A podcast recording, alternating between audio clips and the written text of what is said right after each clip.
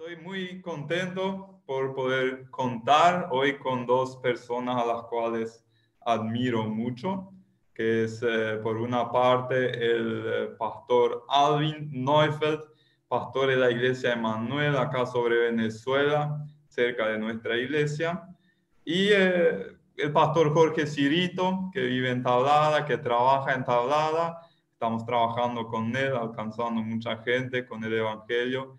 Eh, dos personas que no solamente tienen conocimiento teórico, sino también conocimiento práctico acerca de la temática que vamos a abarcar hoy, que es demonios y guerra espiritual, un, tema pedido por algunas personas. Así que acá queremos eh, ya tenemos un lindo menú delante de nosotros. Siéntanse libres de escribir en el chat de YouTube preguntas, comentarios. En lo posible queremos eh, atender a eso. No prometo leer todas las preguntas porque a veces se nos acorta el tiempo, pero algunas preguntas sí o sí eh, que quiero leer para que nuestros invitados acá puedan responder a sus preguntas personales en cuanto a esta temática. Muy bien. Eh, siempre me ha llamado la atención cuando leo la Biblia que encontramos unos cuantos relatos de manifestación y expulsión de demonios. Y me gustaría saber, Jorge, ¿eso existe hoy todavía? ¿Tenés alguna experiencia con eso? Contamos algo, Jorge. Bueno, buenas tardes. Ante todo, eh, que el Señor les bendiga. Y en mi experiencia, en mi experiencia personal, eh, he tenido no tanto así momentos de realmente endemoniados, como podemos llamar, porque a veces eh, solemos eh, poner endemoniado o poseído a todas las luchas eh, espirituales que tenemos. Y mi experiencia sí está mucho más entre los que están oprimidos o atormentados de alguna manera. Y son personas que, que, a veces ni siquiera se dan cuenta que, que, por lo que están pasando. Entonces, en nuestra zona eh, y en, mi poca experiencia en esta área, eh, he comprobado que hay diferentes niveles en donde eh, primero la persona está teniendo una especie de opresión, en donde hay algo que, está metiendo presión desde afuera, ¿verdad? Queriendo entrar, queriendo generar algún conflicto o algo, ¿verdad? Y empiezan a haber pensamientos de temor, inseguridad, dudas. Entonces, eh, si bien eh, ese espíritu o ese demonio no, eh, no ejerce un dominio desde adentro, sí lo está haciendo desde afuera, ¿verdad? Y un ejemplo de eso a veces es lo, que vemos hoy en los jóvenes, que es el bullying, ¿verdad? Que es una manera también de, que el enemigo de alguna manera está atacando hacia una persona.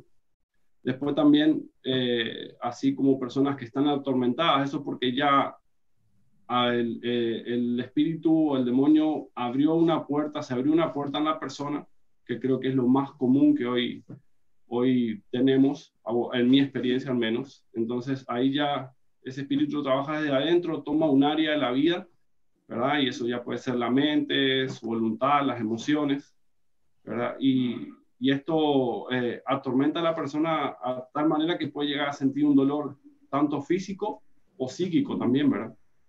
Y en mi experiencia con endemoniados tuve solamente dos, o sea, que realmente estaban poseídos, que es cuando la persona ya no tiene el control de, de, su cuerpo, ¿verdad? Ya el, demonio ya está totalmente, eh, ha tomado totalmente autoridad sobre la vida de esa persona y es algo bastante fuerte. No son muchas las experiencias que tengo, o sea, son dos no, en esa área y eh, hay momentos que la persona te quiere pegar o eh, se manifiesta de diferentes maneras.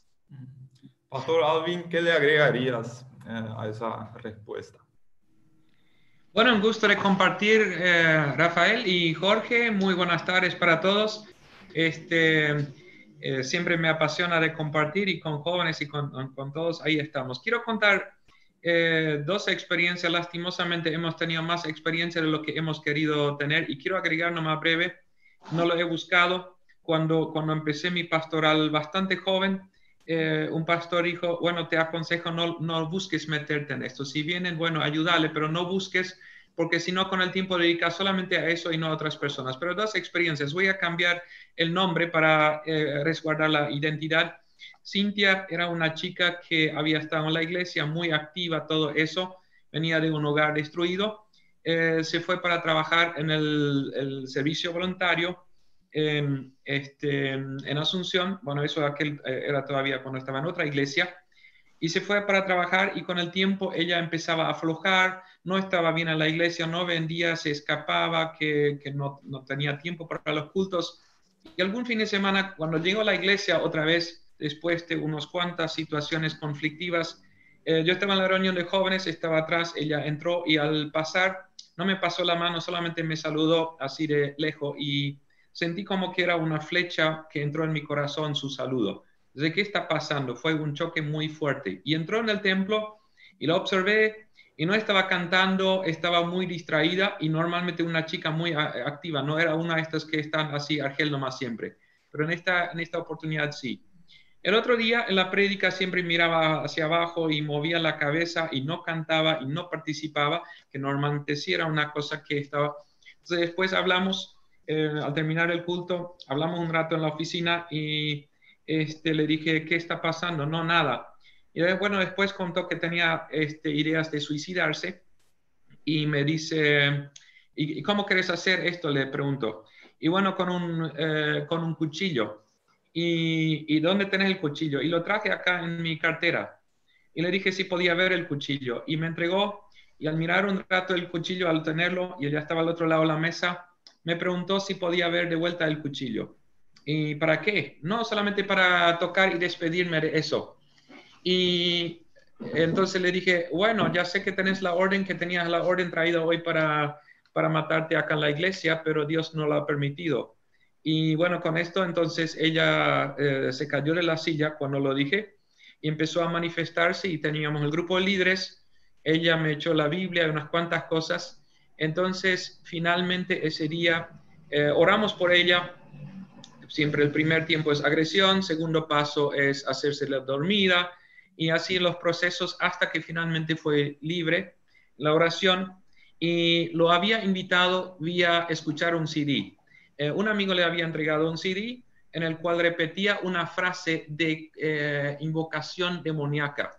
Entonces, un cristiano que dijo, no, pero la música no tiene tanta influencia. Eh, y ahí fue la manera como ella fue. Y el otro trajeron una chica, estábamos en Benjamín Aceba, trajeron una chica de la zona de este, eh, Río Negro, y entre cuatro hombres estaban atajándola porque era muy, muy violenta. Y queríamos tener una noche buena en familia. Finalmente atendimos le dije, bueno, suéltanla, déjanla, va a quedar quieta. Estamos en el templo y otros líderes ayudando. Y conmigo no hablaba, no se manifestó, no hablaba nada, ni una palabra y busqué y oré y no pasó nada, ninguna manifestación, nada. Finalmente, eh, a la tía, la que vino con ella, le puse aparte y dice, ¿qué está pasando? Y bueno, ella tuvo novio, la mamá lo prohibió y ella que se quedó enojada y quedó con tanta rabia contra la mamá. Entonces, bueno, finalmente se fue con una curandera para buscar atarse a este novio. Volví, le dije, ya sé cuál es tu problema. El problema es que tenés una gran rabia contra tu mamá y nunca le perdonaste. Y empezó a gritar como león esta chica, chiquitita, flaca, y me amanezó con todo que me, que me iba a matar, que esto, todo eso. Y dije, yo no tengo miedo, a mí nadie me mata antes de que sea tiempo. Y ahí quedó la dormida y bueno, hicimos todo el proceso. Em, y como ella bloqueaba su oído para no escuchar, eh, entonces apretando la mano hasta que finalmente ella podía ser liberada en un equipo que trabajamos ahí. Entonces, una experiencia y después un pastor le hizo seguimiento todavía, le delegué a otro pastor para hacerle el seguimiento. Ya, qué interesante. Yo sé que ustedes dos son, son personas de referencia y que a veces hay, gente que dicen, eh, tengo conocimiento de una persona atormentada por espíritus o poseída necesitamos que nos ayuden. Entonces mi pregunta es, ¿cómo se preparan ustedes? ¿Cómo proceden cuando alguien viene con una petición así junto a ustedes? Bueno, en, mi caso, eh, todo depende también del tiempo que tengamos. Eh, Hay veces que, que los llamados podemos a veces coordinarlos en un par de días. Y en mi caso personal, yo trato de ayunar eh, y orar por esa persona previamente, si es que eh, puedo hacerlo, a no ser que sea un llamado muy urgente, igualmente nos, nos vamos y, por lo general lo vamos entre más personas, ¿verdad? Porque no, no es conveniente ir solos, ¿verdad? Y, y, al momento de ministrar, eh, siempre lo que hacemos es rendirnos a, al Espíritu Santo, ¿verdad? No, y si el Espíritu Santo revela algo antes de que lleguemos al lugar, eh, no nos apresuremos a, sacar prejuicios ni, ni, ni tratar de, de, sacar por qué la persona está pasando este tipo de cosas, sino que realmente nos, nos entregamos al Espíritu Santo y que Él sea que vaya manifestando en ese, en ese momento. Entonces, eh, hay algunas personas que, algunos siervos que acostumbran a, a ya enseguida eh, directamente ir a, echar demonios, a echar fuera.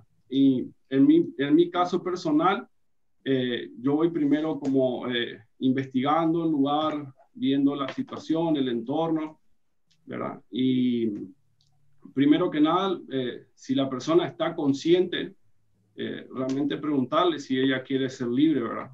por eso que está pasando, ¿verdad? Si tiene el deseo de ser libre, y ahí entregarle, primero que nada, el primer paso y el que, entregue su vida a Cristo. Porque no podemos hacer, eh, nosotros somos eh, agentes nomás, somos un canal, y realmente el que hace la liberación es el Espíritu Santo, es Cristo. ¿verdad? Entonces, si la persona no siente ese deseo de ser libre, eh, es muy difícil que pueda ser esa persona liberada, ¿verdad? Entonces, sí tenemos mucho, mucho cuidado, mucho respeto porque cuando llegamos a la persona realmente, si bien podemos, el Espíritu Santo puede haber revelado eh, por qué situación la persona está pasando, eh, tenemos que ser cuidadosos y esperar que, que nos digan qué áreas eh, ha tomado el espíritu, ¿verdad? Porque los espíritus y los demonios toman áreas legales en, en, la vida de las personas y desde ahí operan, ¿verdad? Entonces, lo que yo hago con el equipo cuando nos vamos es atar, sujetar. Para que, que, el espíritu trate de no manifestarse, ¿verdad? Porque muchas veces el, espíritu lo que busca es ser protagonista también, ¿verdad? Eh, llamar la atención de alguna manera. Entonces, eh, y evitamos que si llega a haber, si percibimos que va a haber una manifestación de esa, tratar de hacerlo con el menor público posible para, para tratar de que la persona no se sienta avergonzada ni nada de eso.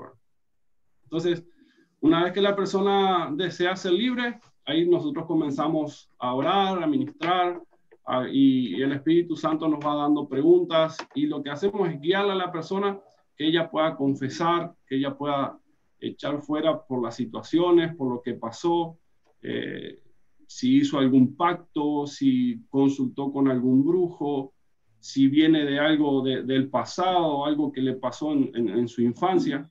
Y entonces tratamos de ayudar a que la persona se pueda, eh, pueda arrepentirse, pueda perdonarse, pueda perdonar a alguna persona que le hizo daño, porque a veces la falta de perdón también puede, puede haber, eh, que renuncie si hizo algún tipo de pacto o algún, o algún trato con alguna persona que, está causando esa opresión, ¿verdad? Y tratar de hacerla libre, porque todo eso se transforma en prisiones que, la persona está viviendo, ¿verdad?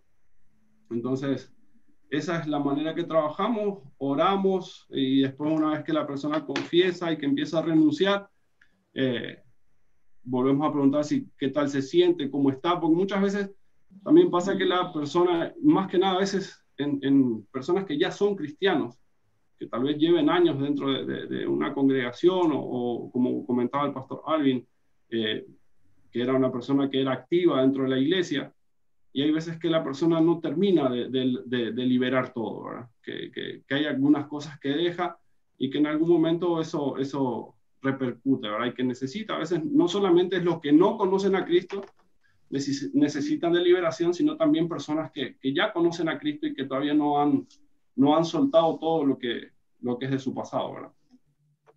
Pastor Alvin, bueno, este, estoy muy de acuerdo en esa parte. Para mí, un punto muy importante y recién después de algunas experiencias, el primer paso eh, es el tema del contexto familiar, porque el, el, caso es cuando hay una persona endemoniada, no es algo novedoso que es un acto nomás, es un proceso que llega a esto.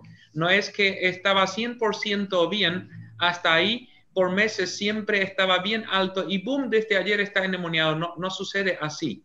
No, existe una caída de hoy a mañana, siempre hay un proceso y siempre hay algún contexto familiar. Entonces, si la familia está dispuesta a ayudar y para que la familia, para que el demonio no salga de uno y entra en el otro ahí al lado, porque los demonios quieren estar cerca. Entonces, si la familia quiere ayudar primero a la familia y no a la persona directa. Ahora, ¿por qué? Yo no voy a estar todos los días con la persona, pero la familia sí. Entonces, si la familia dice sí, y ahí hacer el proceso, y estoy muy de acuerdo. Nosotros trabajamos con personas y no con demonios y no, no es utilizar el cuerpo de la persona para hacer un show. Entonces, pedir el equipo de oración, eh, primero, si la familia quiere hacer un proceso con la familia, si es posible. Segundo, el equipo de intercesión para que interceda y, romper y atar todo y hacer este, el proceso. Y la liberación, eh, hay dos formas. Uno es eh, espantar las moscas cuando hay basura o sacar la basura y entonces buscamos sacar la basura, ¿verdad? No espantar moscas nomás. Entonces, lo mínimo posible show para que podamos atender personas y no a demonios. Entonces, la intercesión eh, es algo grandioso y preparar el contexto familiar. ¿Cuáles son, hablaste de la familia, Alvin, eh, que puede ser como un, ambiente propicio para que demonios puedan entrar en la vida? Eh, ¿Cuáles son otras puertas abiertas digamos, a través de las cuales los demonios pueden entrar a influenciar la vida de, las personas. Bueno, eh, en mi experiencia, lo que hemos vivido eh, eh, y que lo vemos en la palabra que también está, son las, las maldiciones generacionales. el que se pase de, de, un área a otro, y yo soy, soy fiel testimonio de eso, ¿verdad? Eh, en una prisión muy fuerte como la que estuve antes de conocer a Cristo, como fue el juego compulsivo, eh, era algo que yo heredé de mi padre. O sea, mi padre era jugador y realmente es algo, es un demonio muy poderoso, muy, muy fuerte e, ese vicio, esa adicción. Y, y Dios trató conmigo porque si no eso se iba a pasar hasta, hasta la cuarta generación, ¿verdad? Entonces, eh, sabía que Nicolás o, o, Kiara eh, corría, corrían los, riesgos de pasar por eso, entonces quedaba en mí cortarlo. Entonces muchas veces eh, las maldiciones generacionales pueden ser también enfermedades. hay muchas veces que hijos dicen, ah, mi mamá vivía en, en, depresión y yo soy igual que ella, por ejemplo. han pasado o son herencias espirituales, ¿verdad? Y la familia desintegrada, por ejemplo. Eh, en la familia, el divorcio, el adulterio, eh, los vicios, todo eso son, son puertas abiertas que, que, el enemigo tiene para, para entrar y, y hacer eh, con los integrantes de esa familia lo que ellos quieren. A veces también la pobreza espiritual o material, el, el, el conformismo, no, no, no apuntar a, a proyectarse estancarse, tanto materialmente como espiritualmente, también genera eh, una puerta abierta en, en, en, lo que es la familia, ¿verdad? Pastor Alvin, ¿algo que agregar? Sí, este, eh, estoy muy de acuerdo en esa parte para agregar algunos puntos, el tema pecados. Eh, pecados, de cual, en este caso por maldición de otras personas o por propia vida. Por ejemplo, en Gálatas capítulo 5, 19 en adelante tenemos la lista de 17 eh, manifestaciones de la carne. No es que directo al pecado está endemoniado, hay que diferenciar eso, pero son puertas abiertas donde dice, eh, manifiestos son las obras de la carne, versículo 19, que son adulterio, fornicación, eh, inmundicia, lascivia, idolatría, hechicería, enemistad, pleitos, celos, iras, contiendas, disensiones, herejías, envidias, homicidios, borracheros, orgías, cosas semejantes los que les he dicho antes, que los que practican no van a ir al cielo. Bueno, entonces es una manera donde el diablo quiere llevar eh, eh, de alguna manera para que seamos destruidos. Hay otra práctica muy común en el interior que es llevar un anillo o una cadena a la curandera entonces para hacer magia blanca. Por ejemplo, tengo una chica, entonces quiero que esté atada, entonces eh, lleva algo para hacer un trabajo y le regala un anillo y queda atado y siempre hay pelea, no pueden separarse y no pueden estar unidos. O, este, eh, por ejemplo, otra puerta abierta. Los padres muchas veces en el hospital desde pequeño le ponen un hilo rojo ya al bebé para que le protege, para que no le lleva el, el eh, bombero ahí. Entonces, es de entrada le entregan eh, para, que, para que sea atado por un demonio, para que no, para que no le lleve el bombero. O una chica en San Lorenzo, un poco grosero, eso es lo que voy a decir, pero esta chica demasiado quería al novio y el novio no le quería tanto, entonces se fue a la curandera y cómo podía atarle, entonces le dijo poner algo de la menstruación en el tereré y cuando lo tome entonces va a quedar atado. Entonces, cosas al, estilo donde la gente hace barbaridades para poder atar. Entonces, em, pedir curanderos para que hagan bendición, como se dice, o sea, que maldición de algún objeto, sea por pecados, por maldiciones y y eh, bueno, eh, palabras de maldición donde hay, hay realmente puertas abiertas. Eh, si puedo agregar algo ahí en, en, esa, en esa área, pasa mucho también en, cuando hay algún tipo de trauma o algún impacto emocional, que por lo general pasa en la, en la, etapa de la niñez o en la adolescencia, ¿verdad? Como el caso puede ser de algún abuso o abandono o a veces eh, hemos tenido casos de que los padres rechazan a los hijos, ¿verdad? Y los dan, se van a vivir con sus tíos, con sus abuelos, y eso genera también una, una puerta abierta. Eh, nuestra boca es algo que abre muchas puertas. Eh, nuestra boca tiene el poder de bendecir o de maldecir, ¿verdad? Y a veces pronunciamos frases, mi esposo no va a cambiar, mi esposa no va a cambiar, cosas así, ¿verdad? o ya no aguanto más esta situación, me quiero morir. Entonces, sin darnos cuenta, eh, abrimos una, una, una, puerta también con nuestra propia boca al, al, pronunciar. Otra de las puertas que también vemos muchas veces son las, las alianzas, eh, personas que buscan tener poder, que buscan tener eh, dinero, ¿verdad? Entonces, hacen alianzas que, fraudulentas o, están en adulterios, llevan relaciones ocultas con el, hecho de poder tener algún poder adquisitivo o, un estatus social al que ellos quieren llegar. Algo que también, como eh, dijo el pastor Alvin hoy en referente a un CD, lo que, lo que las personas ven, lo que la persona escucha o leen, los videos, las películas, los videojuegos, eh, la música, el contenido de la música, porque muchas veces eh, eh, lo que hay que jugar es el contenido de las letras y no tal vez el ritmo, ¿verdad?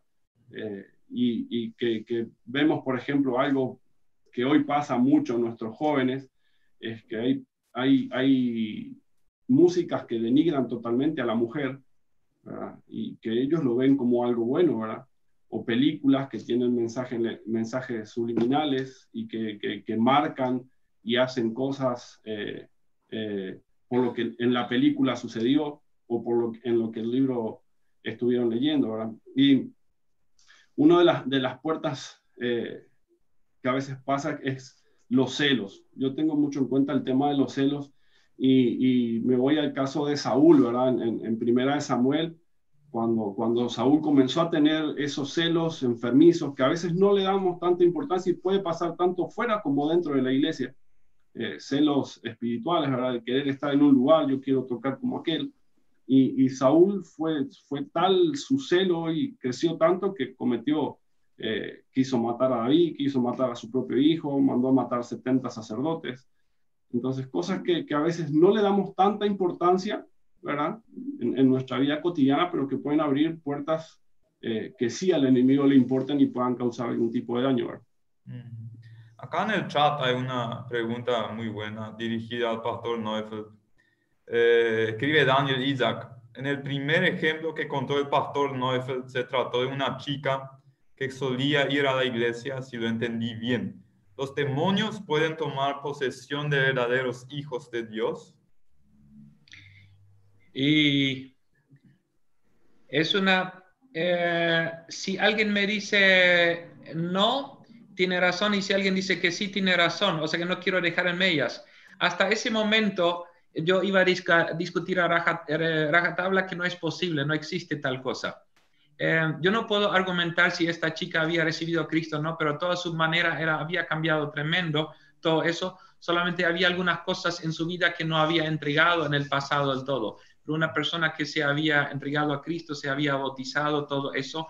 Y este, yo creo que Saúl realmente era un hijo de Dios también, el ejemplo que dio Jorge, era un hijo de Dios Saúl, y más tarde cuando dio la puerta abierta, sí entró el espíritu maligno, dice claramente la Biblia. Entonces, en esto sí hay momentos que antes iba a decir, no existe tal cosa, olvídalo. Y la experiencia es que hay personas que han tenido experiencia con Dios y han abandonado y después sí han hecho esta entrega a Dios. Pero si estás unido a Cristo y no dejas puerta abierta, no hace falta tener ningún miedo a que, que va a venir a esto. ¿Qué le sugieren ustedes a una persona que sufre ataques demoníacos? ¿Cómo puede emplear, por ejemplo, la armadura espiritual de la cual habla Efesios 6? ¿O cuáles son otros consejos que, le podemos dar a esas personas?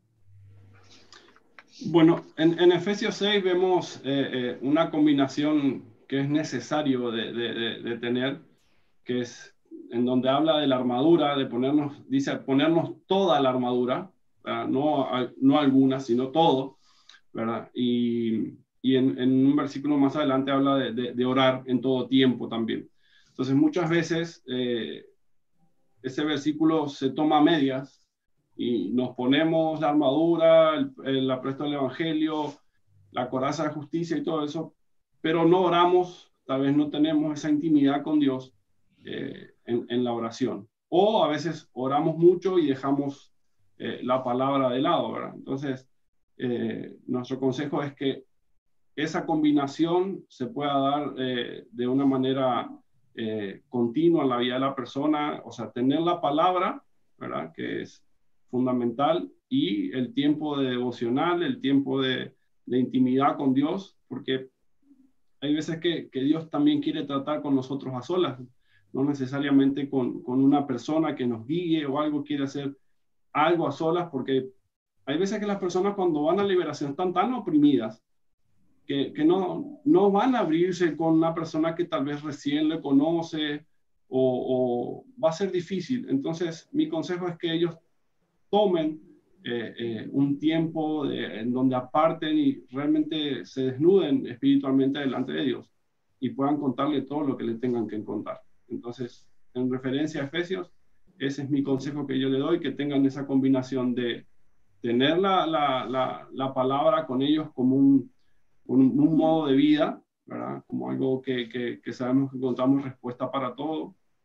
Y, y, y, el tiempo de oración es fundamental para, para la fortaleza espiritual eh, luego de la liberación, para que cuando lleguen las tentaciones eh, podamos estar fuertes para hacerle frente. Pastor Alvin. Bueno, ahí tenemos cuatro grupos. Efesios capítulo 6, no tenemos lucha contra sangre y carne, sino contra principados, contra potestades, contra gobernadores de las tinieblas en este siglo, contra huestes espirituales de maldad en regiones celestiales. O sea, que, que vienen ahí encima para hacerte la vida imposible. Eso es la realidad. Entonces, procurar a alguien que portarse tan bien que puede resistir no existe. Así que un arma muy fuerte es la oración, según Efesios 6 abajo. Pero el primero que menciona ahí es el tema, el cinturón de la verdad. Eh, el diablo es el padre de las mentiras. Y siempre cuando alguien abre puerta hay unas cuantas mentiras que cree. Yo no valgo, yo no sirvo, yo no voy a poder. El diablo tiene que ganar. Y en realidad no es que yo tenga que tener miedo cuando dice, por ejemplo, alguien tiene ataques. No es jaque que va a pasar, jaque viene un demonio. No, al revés, que el, diablo tenga miedo a nosotros, jaque viene un cristiano. Entonces no es que hay, eh, bueno, vos sos un joven, así nomás que no vas a poder gran cosa. No, que el diablo tenga miedo, porque el que hace, el que le echa fuera no soy yo, sino Dios. Entonces, de alguna manera soy instrumento nomás y, y no hace falta tener miedo. Y ahí, este, hay quizás un mito, no sé si les hablar más adelante, pero un mito tiene que ser pastor, tiene que ser un, un, eh, alguien autorizado para echar. La autorización para echar fuera demonios es que el título más alto que tenés en la vida es el Hijo de Dios. Así que si eres Hijo de Dios en el nombre de Jesús, fuera acá y punto. No hace falta decir, este fue un pastor. Y este, así que eh, buscar la verdad, que diga la verdad, no crea las mentiras y todo en oración. y reprenderle al diablo resistir firme. Eh, primera Pedro 5, 7, eh, vigilad y cuando viene el diablo resistid firme y él se va a escapar. Así que es una promesa que funciona sí o sí. Resistencia en el nombre de Jesús salía afuera y tiene que salir. Si eres hijo de Dios, funciona. No hace falta decir, tuve que tener tantas vueltas primero y saber de memoria la Biblia. ¿Y, qué de los amigos o familiares de personas que, que son poseídas eh, u oprimidas por demonios? Eh, ¿Cómo ellos pueden ser de ayuda para sus seres queridos? Y ahí al, principio de, de, este foro el pastor Alvin dio algo eh, muy bueno a tener en cuenta es el trabajar con la familia también, no solamente enfocarnos en, en, en la persona que está siendo afectada, sino también tratar de ayudar a, a, la familia, porque a veces es uno el que se manifiesta en primer lugar, pero realmente no sabemos en el entorno familiar cuántos son los que están necesitando de ser libres. Cuánto, a veces que los corazones están un poco más duros. Y nosotros tratamos de poder acompañar el núcleo familiar. No, no solamente a la persona que está afectada, no, no, a veces porque podemos como querer aislar a la persona de lo que es eh, su familia. Al contrario, queremos involucrar lo que esa persona está sucediendo con el seno familiar, eh, ver también de dónde se produce todo eso. Y nosotros, eh, por lo general, hacemos que ellos participen de, de, de esta, de la liberación de, de, esta persona, del familiar, y le acompañamos en todo, en lo, emocional, ¿verdad? en lo espiritual, en, en, en, las relaciones interpersonales comiencen a, a mejorar. Eh, si hay, hay problemas entre núcleos, entre las personas del núcleo familiar con la persona que está siendo afectada, tratar de acompañarles a que esas relaciones se restablezcan, porque eso es muy saludable para la persona que está saliendo de, de una opresión o de ser atormentado entonces, eh, nuestro consejo es, y lo que hacemos es acompañar a la familia, al núcleo familiar por completo. Sí, este, el primer paso quizás siempre cuando, cuando descubren, si la persona quiere ayuda, si no quiere ayuda, puedes echar fuera el demonio y viene con siete peores. Entonces, la pregunta, ¿querés ser libre? Sí. ¿Cuándo comenzó? Eh, hace una semana, hace un mes, ¿qué pasó? Oh, no, yo estoy mirando películas de terror, yo estoy jugando un juego diabólico, a mí me parece en clase, a mí me aparece en la pantalla. Entonces, ¿y cuándo comenzó? Y yo hice tal juego, y yo me fui al, brujo, eh, yo estoy leyendo horóscopo, yo eh, hice un pacto. Entonces, todas estas cosas, y ahí entonces, para sacar la verdad a la luz. Ok, entonces renunciar a esa parte y cuando, por ejemplo, de noche que tiene pesadillas fuertes, entonces algún familiar reprender. Si la persona no quiere ser libre todavía, entonces alguien puede igual este, romper los pactos. En el nombre de Jesús rompo las maldiciones pasadas de Juan Pérez. En el nombre de Jesús yo este, rompo la atadura que ha hecho sobre esto. Y es increíble cómo suena. Eh, mira, eh, para darte un ejemplo nomás, eh, varias veces cuando han venido personas para pedir oración y después de eso fueron al curandero, el curandero le dijo, yo no puedo hacer nada porque acá algún cristiano oró por eso. Simplemente al tocar, le dice, ya no puedo tocar porque acá un cristiano oró. Ya sienten enseguida esa parte.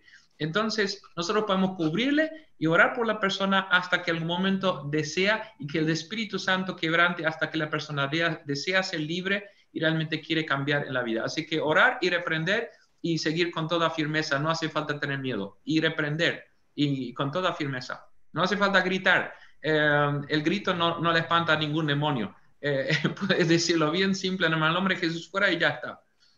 Sí, eh, en ese punto a veces podemos incitar al demonio, si, si gritamos algo, eso le podamos dar alguna cabida que, que, que, que él quiera, algún protagonismo que él quiera tener. Yo quiero comentar un caso que tuvimos eh, hace poco en referencia a esto.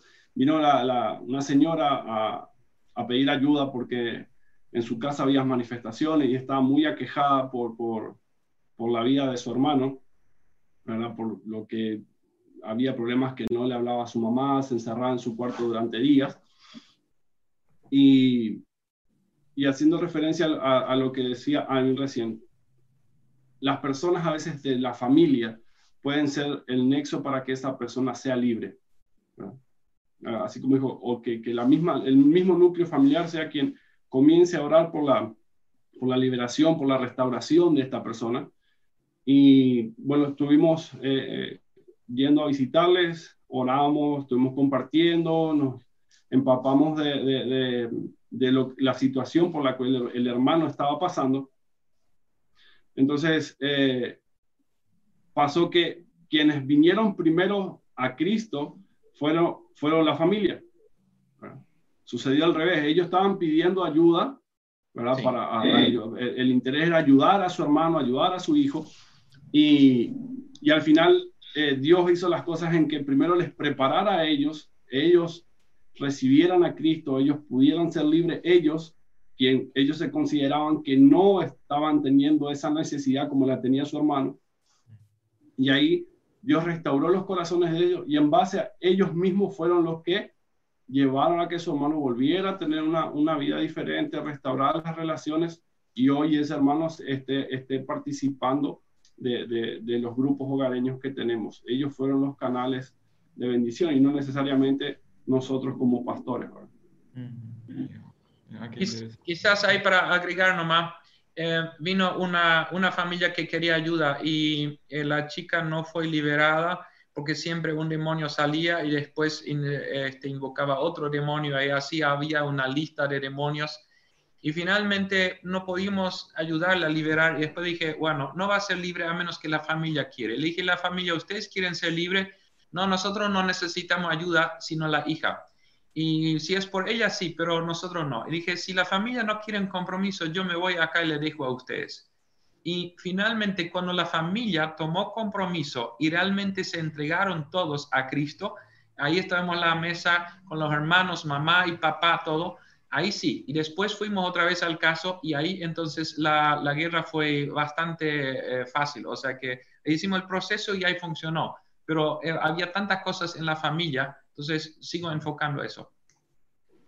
Interesante, eso muestra que la familia no es solamente una unidad biológica, sino espiritual también. Así mismo es. Eh, los ejemplos que ustedes contaron, muy, muy interesante. Pastor Alvin, eh, tú y yo somos la parte de, la cultura menor, eh, descendencia europea, y a veces da, la impresión que en esa cultura hay supuestamente menos manifestación demoníaca. Eh, ¿Por qué es así? ¿Alguna vez has pensado acerca de esa dinámica, la diferencia entre las culturas? Bueno, algunos demonios son más escondidos que otros, pero sí, el tema es que hay que diferenciar un poquito. Eh, en el mundo se diferencia entre, entre culturas de, de, países fríos y culturas de países calientes. Los, eh, las culturas de países fríos, que europeas, eh, que tienen que trabajar duramente en el verano para que pueden tener en el invierno. Así que no va sentimiento, voy a trabajar durísimo o si no, muero en el invierno. Entonces ahí tengo que seguir un plan y tengo que hacer cálculos más fríos. Eso afecta la economía, el trabajo, las emociones, las relaciones interpersonales. En las culturas de países calientes como Paraguay y América Latina, en general, cuando uno viene de la, eh, en el pasado de la cultura de pesca y, cacería, que, eh, por ejemplo, allá, si vos no te preparas a largo plazo, si no guardas, entonces no vas a sobrevivir. Acá al revés el pescado que no comes hoy, mañana está pudrido, así que tenés que compartir todo con los demás. Eh, si matas un chancho, hoy tenés que comerlo para compartir todo, si no, se pudre. ¿Y cómo sabes si es buen día para ir de pesca? Por el sentimiento, por el tacto. Hoy hace frío, no puedo ir, o hace calor, no puedo ir. Entonces, eso es el mundo como percibir. Ok, eso influencia la parte física, emocional y espiritual, económica, todo, sin decir si es bueno o malo pero así también se percibe el mundo espiritual. Este, eh, por ejemplo, en la cultura este, acá, digamos en Paraguay, de países calientes, es más eh, proveniente de, países calientes, es más por sentimientos. Muchas cosas uno acepta por sentimiento y este necesita relacionarse más. En países fríos, en invierno, no hay relación el uno al otro tanto. O sea que hoy en día sí, pero anteriormente el contexto. Entonces, hay más eh, las personas están más propensas que todo el mundo sepa lo que está pasando. Así que también el demonio aprovecha. Y los demonios no trabajan de balde. Eh, a Eva le presentaron fruta, a Jesús le presentaron pan. Y cuando no funcionó el tema del pan, no es que el diablo insistió por tres horas por el tema del pan o cinco días, 40 eh, días por tal, dice. Si no funciona el tema del pan por, el, por la barriga, ok, plan B. Entonces va al templo por tu estatus social. Entonces no funcionó esto, ah, vos crees tener el poder de todo el mundo, vení, adorame y vas a tener todo. Entonces cambia de estrategia cada rato. El diablo no trabaja de balde. Entonces él sabe a quién agarrar acá por cabeza dura eh, y sabe por quién agarrar por los sentimientos, hacer un show. Entonces en, este, en América Latina va a hacer mucho más show mediático en eso y eh, cuando venimos a la cultura fría, no tienen problema de decir, yo no creo en Dios, eh, yo no voy a llorar, eso es, no es para gente, yo no voy a permitir que el Espíritu Santo toque mis emociones. Entonces le pone cabeza dura y cabeza hueca a muchas personas, entonces, eh, porque no, necesita hacer un show, sino le queda escondido una tierra dura.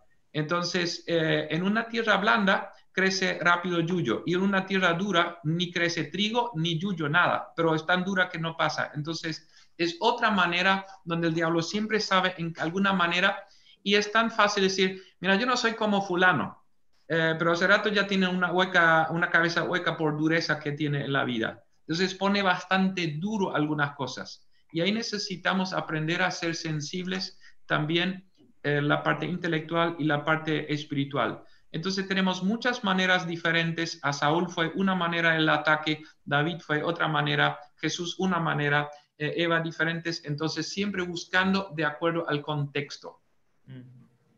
Mira, qué, interesante esa diferenciación. Que, busca nuestro lado débil. ¿eh? y, Te, voy a dar un ejemplo. Eh, acá en Asunción no, es diferente también. O sea que no puedes generalizar. Acá en Asunción casi ninguno tiene mucho miedo del bombero. Benjamín Acebal, eh, eh, por ejemplo, si iba de pesca con los hombres, tal zona no pueden pescar porque ahí es la zona del pompero y no te va a permitir, te va a silbar y te va a hacer desastre. Entonces todo el mundo tenía miedo del pompero. Acá en Asunción es otra cultura, ahí es más horóscopo y otras cosas, pero no, no es tanto acá la manifestación acá del pompero. Que en, en Benjamín, claro, cuando alguien venía a Cristo, le aparecían las cigarras al, por la ventana, cosas al estilo. Eso en Asunción es otro contexto, ¿verdad? Entonces, no es solamente por, por, por, esta cultura, sino va mucho por contextos también. El diablo sabe, esta gente cree en el bombero, le presento al bombero. Esta persona eh, cree en Hari Krishna, le pongo esto. Esta persona cree en el orgullo, le pongo orgullo. Cada, cada uno con su, con su parte. ¿Cuáles son algunos peligros cuando hablamos de esta temática? ¿Qué es lo que estuviste observando bueno, eh, en esta temática muchas veces eh, una de las cosas que hay, tener, que hay, que tener es mucho cuidado. Eh, hay veces que lo tomamos como un show para que esto haga grandes liberaciones y grandes manifestaciones, que si bien las hay, mucho se ha tomado como show para atraer a personas. Y, eso hay que tener mucho, mucho cuidado porque, porque la obra de liberación no es nuestra, es una obra netamente del Espíritu Santo. Y, tenemos que ser muy diligentes al momento de, de, trabajar en esa área, es una área delicada, una área que si te gusta realmente es muy eh, es apasionante, eh, es, es muy interesante, pero muchas veces también las personas o los siervos eh, pueden caer en, en, el, en, el, error de, de, buscar un cierto protagonismo en base a eso y, realmente puede haber eh, daños, ¿verdad? Que la persona no realmente no sea liberada o, o que pueda causar algún otro tipo de daño.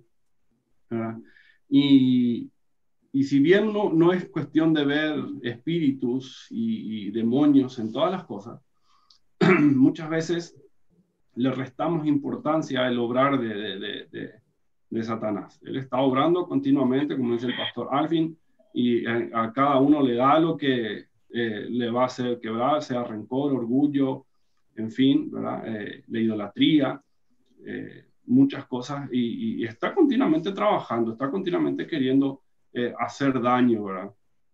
cuando las personas, bueno, querés plata, vení y, y entrega tu vida o hemos conocido casos de que hasta le han, entran en, un pacto para tener eh, una estatus social y dinero, hasta el punto que el brujo al cual fue le pidió, bueno, ahora si querés, querés seguir teniendo dinero, eh, ahora tenés que, entrar eh, a tocar a tu hija o, alguna cosa así, ¿verdad? Cosas muy extremas, que a veces eh, desconocemos y hay veces cosas tan sencillas como el, pronunciar que no le da, hay cosas que no le damos importancia, que decimos, no, Satanás acá en esto no va a estar, o el diablo en esto no va a estar, y sin embargo está obrando. El, el, el, no, el no, a veces no espiritualizar todo no quiere decir que vamos a dejar eh, cosas libradas al azar. Tenemos que estar atentos en la crianza de nuestros hijos, en cómo nos comportamos, eh, en, un, en, un, montón de, de, áreas que tenemos que tener cuidado. Y, y, una de las cosas que, que, que, que, la persona está pasando cuando está con, con un tormento, con un, un problema espiritual, la principal causa hay falta de amor. Entonces nosotros como, como cristianos lo primero que tenemos que hacer es ir y darle amor a esa persona. Si buscó hacer un pacto o algo es porque alguna persona eh, no le estaba dando atención. Entonces muchas veces vamos a enfrentar al espíritu, a querer libertad y la persona a veces lo que realmente está necesitando es un abrazo, una contención, ¿verdad? Y eso también puede producir liberación en la persona. No necesariamente el ir a, hacer espectáculo o cosas así. Entonces, en, esta temática de la guerra espiritual y del derecho espiritual, tenemos que realmente ser, eh, dejarse, dejarnos llevar por el Espíritu Santo, no poner eh, parte nuestra, eh, que la obra sea netamente y ser dirigidos por Él. Hay dos preguntas que, me gustaría tocar, que son muy, muy buenas, muy interesantes. la primera es de Débora Kran. escribe, si una persona se manifiesta en un culto, eh, por una parte, cómo proceder ahí y eh, cómo podemos, hay formas de reconocer si una persona es tocada por el Espíritu Santo o si es poseída por, por algún demonio. ¿Qué, qué, qué me pueden decir en cuanto a esa pregunta? Bueno, sí. Adelante, adelante, pastor. Adelante. Bueno, este, yo, yo tengo, por ejemplo, cuando hay actividades así, Em, en, la mayoría de los casos, cuando es posible, he tenido equipo. En el caso que haya alguna manifestación, algo que haya un equipo de intercesores que lo lleven aparte para ministrarlo y seguir, porque el diablo quiere hacer show para hacerle concentrar. Hemos tenido eso.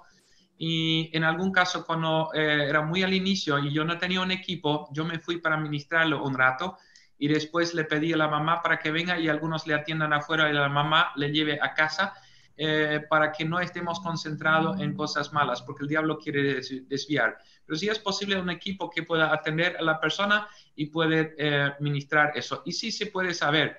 Es, es muy interesante cómo el Espíritu Santo manifiesta tan pronto cuando es, eh, ya dice enseguida, esto viene de Dios, eso no viene. Entonces, ahí lo tenés clarito en tu espíritu y ya detectas esto sí es, es, es algo. Y este, en algunos casos viene por show nomás. Entonces, va. Eh, no sé si agrego, eh, responde la pregunta o querés la siguiente primero. Sí, Ok, y, y, quería agregar nomás ahí la parte de, de sobreenfatizar, quizás van esta, en esta dirección.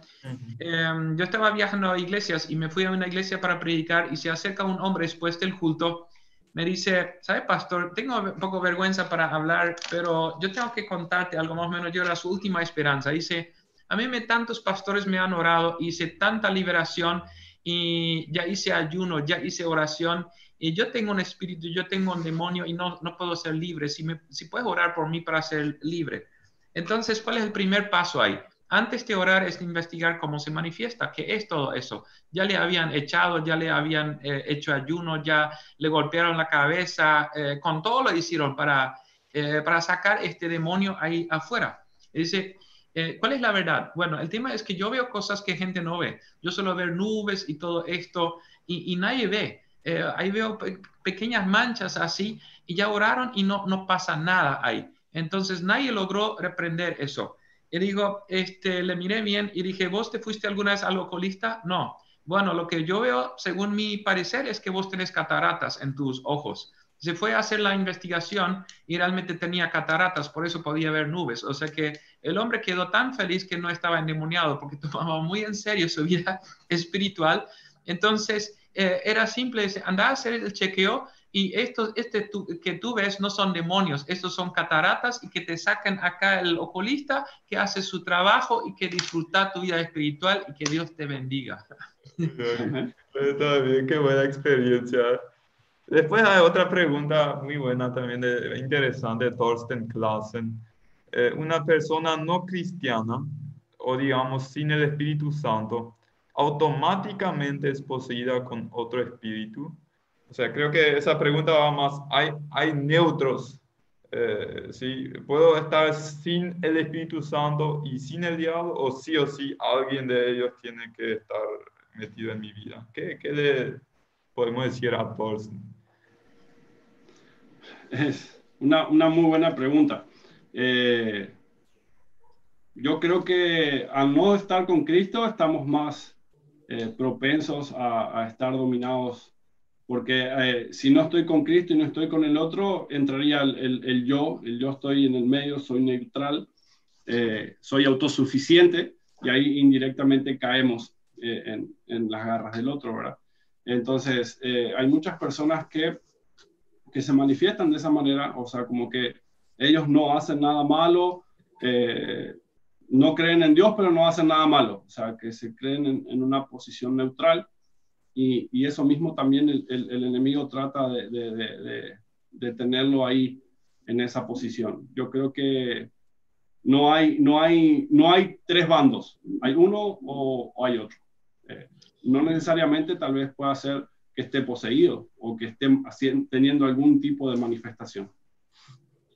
Sí, y, ahí podía agregar, eh, hay personas que cuando hablamos el corazón como un trono, eh, Cristo quiere ser parte del trono. Entonces puede ser que Cristo esté como jefe en el trono, eh, puede ser que un demonio sea jefe del trono y puede ser que sea el yo el jefe del trono. No está endemoniado, no es que todos, todas las personas que no tienen Cristo están endemoniados, no.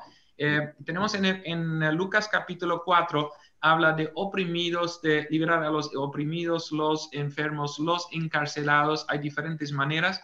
Entonces, hay muchas personas que no tienen a Cristo en su corazón, pero no están endemoniados, no hace falta ver enseguida. Pero sí, este, cuando sigue su yo en el trono y no Cristo, es claro que igual va a la perdición, o sea que algún día se va, eh, va a podrir en el infierno también. La persona que no se entrega a Cristo, no, no solamente los endemoniados se van a perder, sino personas que siguen el yo, pero puede estar dirigido por el yo fríamente y no está endemoniado este, puede estar oprimido o puede ser una persona que está feliz de la vida y su gran ídolo es la, felicidad en este mundo, pero no dirigido por Cristo.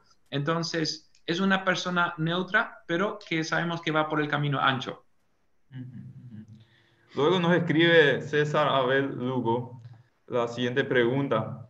¿Es culpa de los demonios el hecho que pecamos o es nuestra propia concupiscencia, seguramente está leyendo la Reina Valera, el querido César, concupiscencia, eh, lo que nos lleva a ese acto. ¿Es el demonio o es mi deseo lo que me lleva a pecar? Esa es la pregunta. Yo, en, mi experiencia personal, en lo que eh, he pasado yo en, esas prisiones, eh, fue, y en los, en los, casos que hemos tenido, en, en su gran mayoría, eh, han sido porque nosotros damos ese paso. O sea, se nos presenta la situación y vemos como el camino ancho, el camino fácil, y, le abrimos la puerta para que eh, Satanás comience a, obrar de esa manera. Eh, entonces, en la mayoría de las veces es nuestra decisión, creo yo, ¿verdad? El, el diablo quiere tentar a todos, inclusive a Jesús. Eh, él va a probar todo. Él sigue siendo diablo, eso es su rol. Pero el responsable soy yo en mi vida, como dice Jorge, ¿verdad? Entonces, por nuestros deseos. Ahora, yo soy el responsable de mi crecimiento espiritual y qué permito, no permito. No es bueno, caí nomás porque el diablo fue muy fuerte. No, el diablo dice, esta vez fui yo. Eh, vos abriste la puerta. Entonces, él va a querer a cualquier nivel, eh, donde sea, pero yo tengo que ser responsable para bloquearle y es posible y no hace falta tener miedo sino que podemos eh, estar firme con, contra eso. Yo creo que ahí nomás por el tema del, sobre, a veces el tema en, en, como Concordia o en las colonias, fácil dice, ¿sabe por qué no me convierto todavía? Porque no tengo ningún testimonio, porque fulano vino y contó tremendo que había caído en esto, aquello, y da gusto escuchar un, un testimonio donde se sobreenfoca todo lo que hizo el diablo, el pecado, y se habla chiquitito de Cristo. Entonces estamos muy acostumbrados de honrarle demasiado al diablo con todo lo que hizo y menos a Cristo. Y nosotros no estamos trabajando con el diablo, sino estamos trabajando con personas y honrando a Cristo. Entonces, alguien que no tuvo malas experiencias, gloria a Dios, qué bueno eso, y que enfoque entonces más, yo he sido tan bendecido que no estuve cerca de la caída. Crecí en una familia grandiosa, espectacular, es un testimonio tremendo cuando no cuenta nada terrible. Entonces, que podemos enfocar lindos testimonios donde no pasó nada grave, y eso es grandioso también.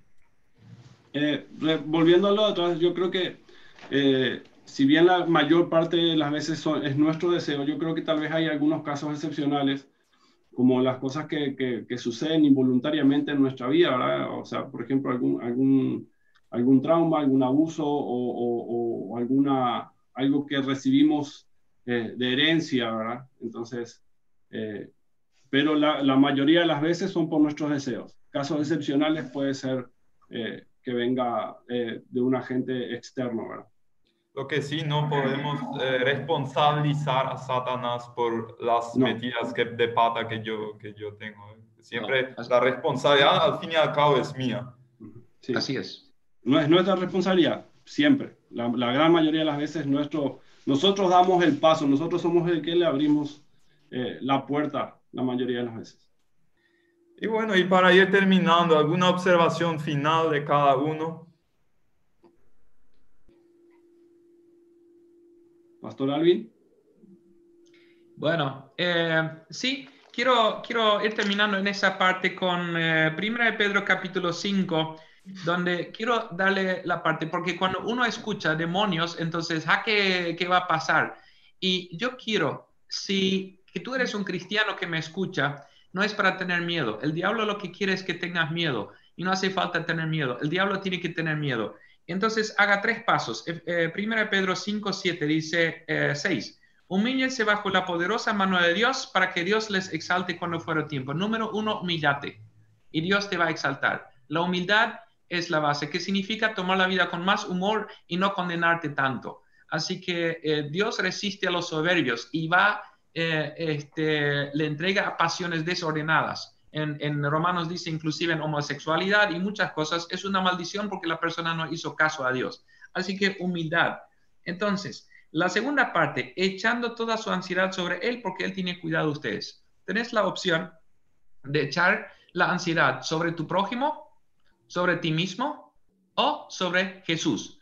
Así que toda la ansiedad, la preocupación, échale a Jesús. Así que ahí tenés menos carga. Y por tercero, por último, dice el 8, sed sobrios y velad porque vuestro adversario, el diablo, como león rugiente, anda alrededor buscando a quien devorar, em, al cual resistir firmes en la fe, fe, sabiendo que los mismos sufrimientos han pasado sus hermanos en todo el mundo. Así que vigilar y cuando hay alguna opresión o algo, resistir firme. No importa si sos joven y recién entregado tu vida a Cristo, reprendele. Tu máximo título es hijo de Dios. Eso es más importante que ser pastor o algo. Así que hijo de Dios, resistirle firme y Él va a escapar y seguimos firme en Él y no enfocarnos en Él, sino quedar vigilándonos. Así que eh, reprende si hace falta y, vas a ver cómo el diablo va a obedecer si estás sometido a Cristo y tenés tus cargas echado a Cristo. Así que disfrutemos mucho más eh, a Cristo y busquemos más a Dios y menos la cosa del diablo